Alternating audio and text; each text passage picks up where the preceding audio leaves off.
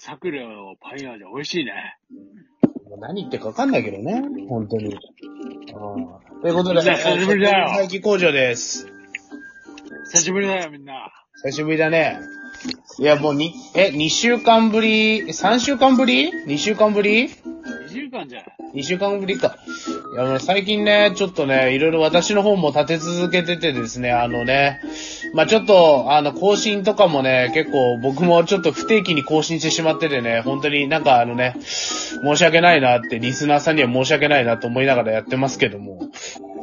果たしてリスナーがいるのかっていう。おっと、これじゃいけまなあいな。全くいないわけじゃないね。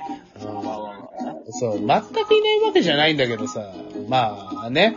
でもさ、なんかこう、定期的に一応これ、水、土、日で上がるようになってるのね。あ、そうなんだ。そう。 一応それ、俺の、俺のあれだけどね、ラジオの更新のやつにも書いてるけどな。そうなんだ。へえ。興味なさすぎだろ、お前。自分の、自 分の、あ自分の配信物に対してる。撮ったさ、やつさ、LINE から遡ってさ、聞けんじゃ。うんあれは聞いてんだけどさ、あうの、ん実際ラジオでさ、あの、ほら、アプリの方でさ、一覧で見ないからさ。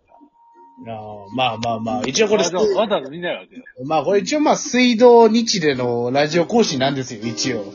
そう、そうなんですね。そう。まあ、それはいいんだけどさ、いや、でもね、なんか最近それがね、なんか、ちょっと最近、最近っていうか、まあ、たまに前もさ、あのー結構、あの、すっ飛ばす時もあったんだけど、いや、最近特にちょっとひどいね。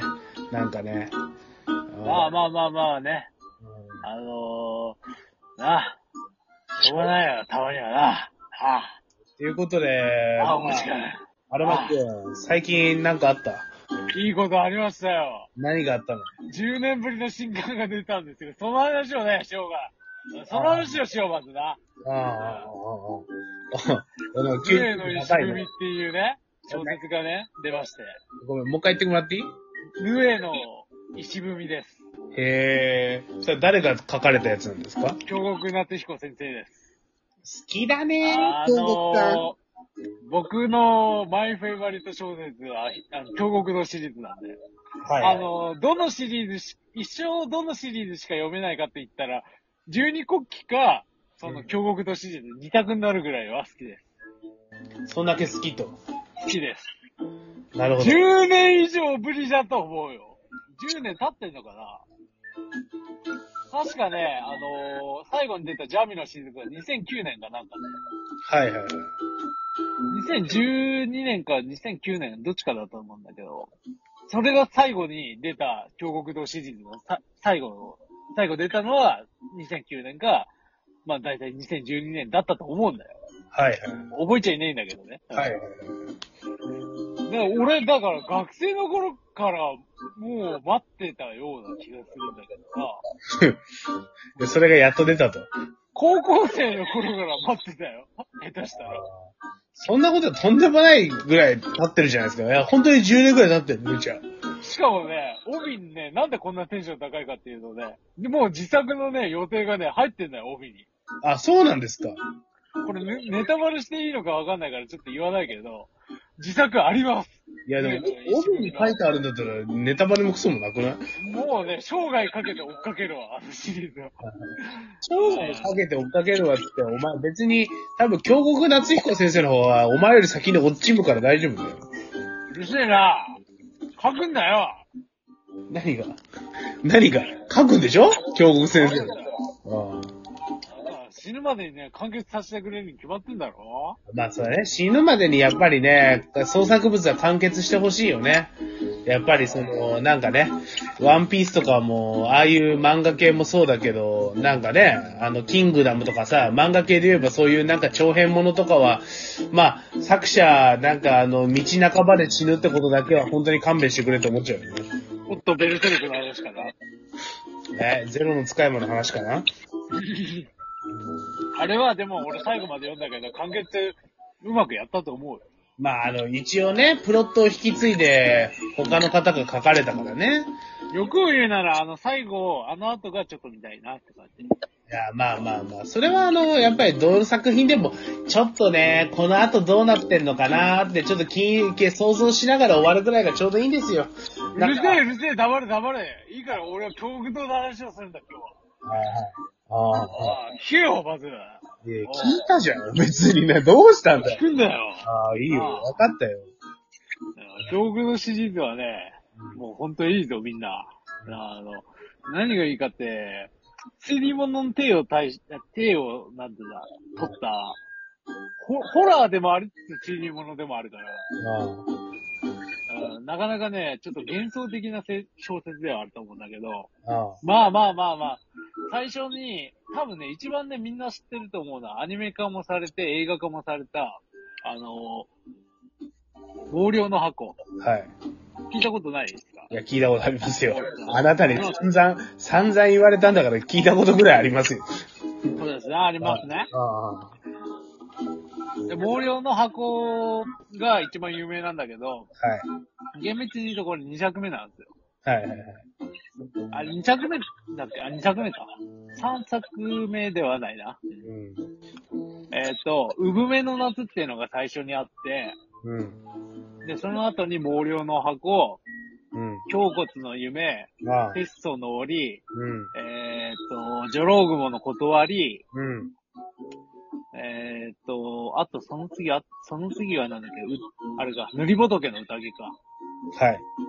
で、これで一旦完結するんです。上下巻で。はいってことになるんですで、そこからまた新しいシリーズで、えー、と、インモラキの傷、ジャミの雫、ここで止まってたんですね。はいはいはい。で、だからそこからもう10年、あれですよ。もう、飼い殺しというか、もう、生殺し状態ですよ。はいはいはい。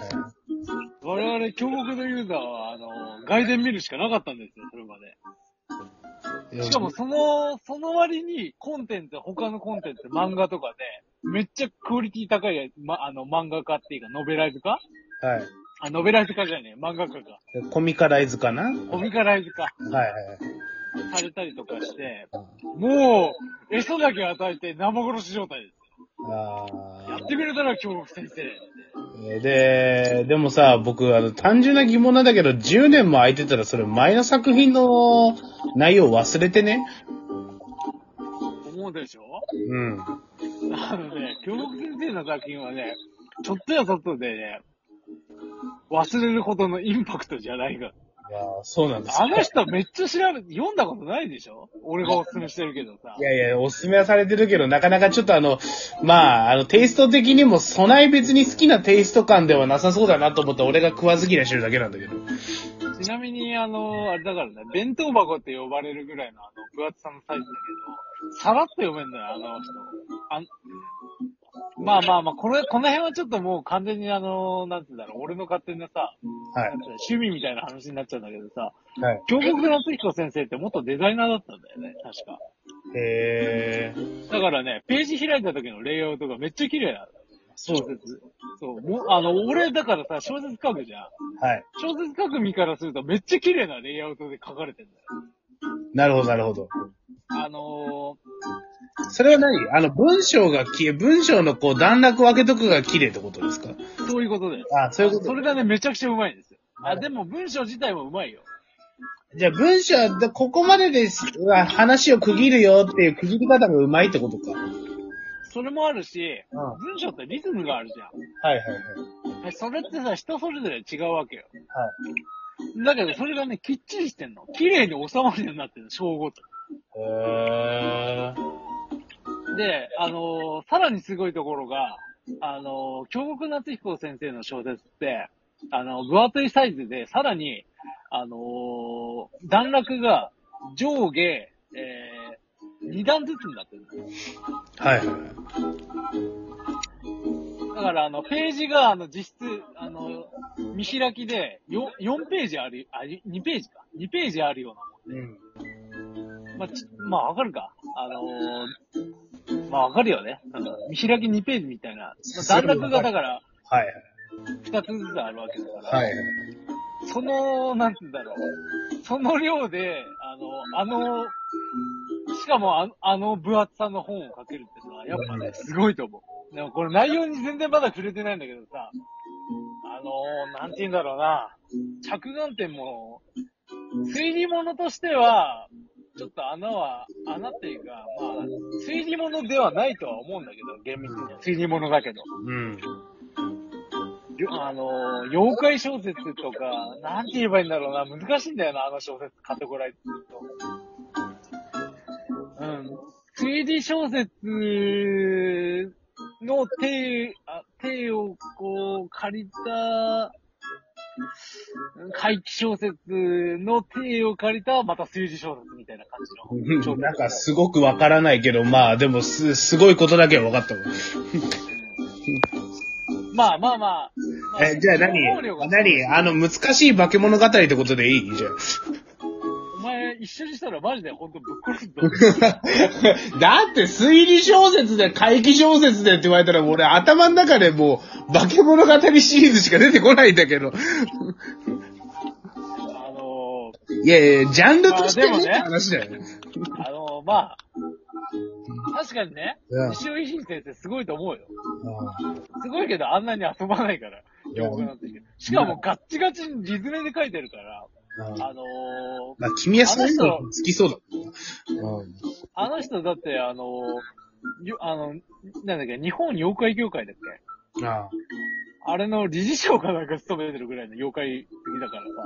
うんまあ、妖怪が主軸に描かれる推理小説みたいな感じなんだけど、うん。だからその下調べがめちゃくちゃすごいのよ。うんちなみにあと15秒で終わるから、まとめた方がいいと思 うよ。うん。じゃあ次もやるよ。わかりました。いや、やめとこう。一はい旦、一旦ちょっとはい、やめとこう話しましょう。OK でーす。